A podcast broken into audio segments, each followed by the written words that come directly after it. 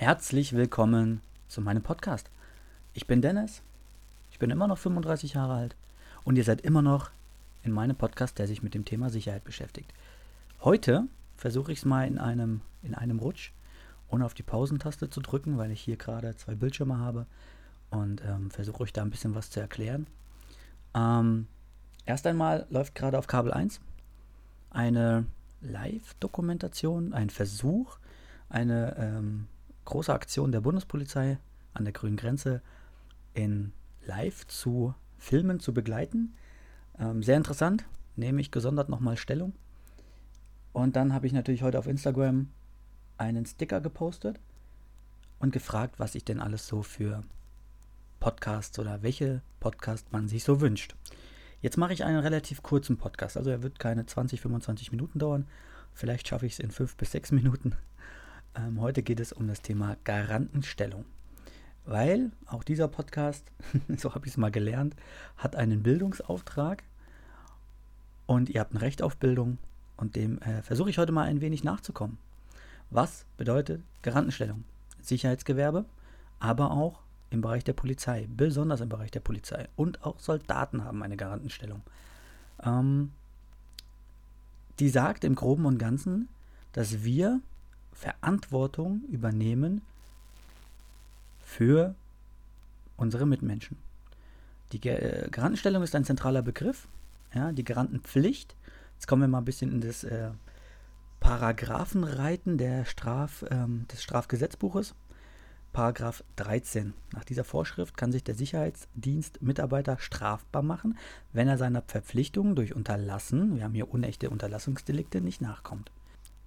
Also wir unterscheiden zwischen echten und unechten Unterlassungsdelikten.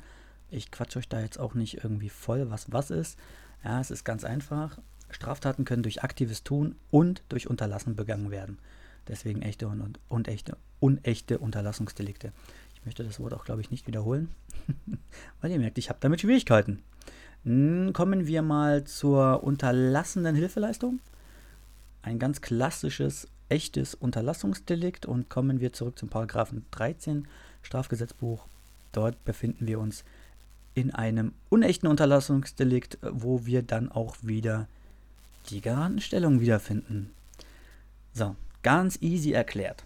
Ihr übernehmt als Sicherheitsmitarbeiter, als Polizist, als Soldat, ja, äh, als Soldat auch nicht immer, aber kann passieren, Verantwortung. Verantwortung für Menschenleben, Verantwortung für Objekte. Verantwortung, Verantwortung, Verantwortung. Deswegen müssen sich Sicherheitsmitarbeiter, Polizisten ganz klar sich selbst vor Augen führen, was sie dort tun. Welchen Berufsethos habe ich? Wenn ich etwas tue, dann schränke ich damit Rechte anderer ein oder ich beschütze Menschen. Oder eben nicht, durch Unterlassen. Kommen wir bei, bei einem Sicherheitsmitarbeiter, äh, große Veranstaltung, es kommt zu irgendeiner Panikreaktion, warum auch immer. Ähm, es findet eine Evakuierung statt, ähm, es findet eine Räumung statt und der Sicherheitsmitarbeiter koordiniert und steuert und hilft nicht, sondern verpisst sich. er hat eine Garantenstellung. Ja, er ist eine Verpflichtung eingegangen und hat dort zu bleiben und sich zu kümmern. Weil Menschen, die unterwegs sind und Hilfe benötigen, die sind Ansprechpartner. Ihr seid Ansprechpartner als Sicherheitsmitarbeiter, als Polizist. Quasi begibt sich die Person in eure Obhut. Und ihr habt euch zu kümmern. Warum habt ihr euch zu kümmern? Weil ihr euch für diesen Beruf nochmal, verdammt nochmal entschieden habt. Und dann müsst ihr das auch tun. Deswegen müsst ihr dafür qualifiziert sein und deswegen müsst ihr auch die innere Einstellung haben, helfen zu wollen und helfen zu können. Das ist immens wichtig für diesen Beruf. Daher auch Garantenstellung. Daher möchte ich wirklich an jeden appellieren, dieser Bereich, dieser Beruf, Sicherheitsmitarbeiter, ab 34 Jahre aufwärts. Ja, man kann einen Großteil des Businesses in die Tonne kloppen, weil viele ähm, diesen Job wählen, weil sie nichts anderes mehr können, machen können, weil sie keine Ausbildung mehr haben, keine Perspektive mehr haben, kein was auch immer. Auf jeden Fall wählen sehr, sehr viele, viel zu viele, diesen Beruf des Sicherheitsmitarbeiters Mitarbeiters aus den komplett falschen Gründen.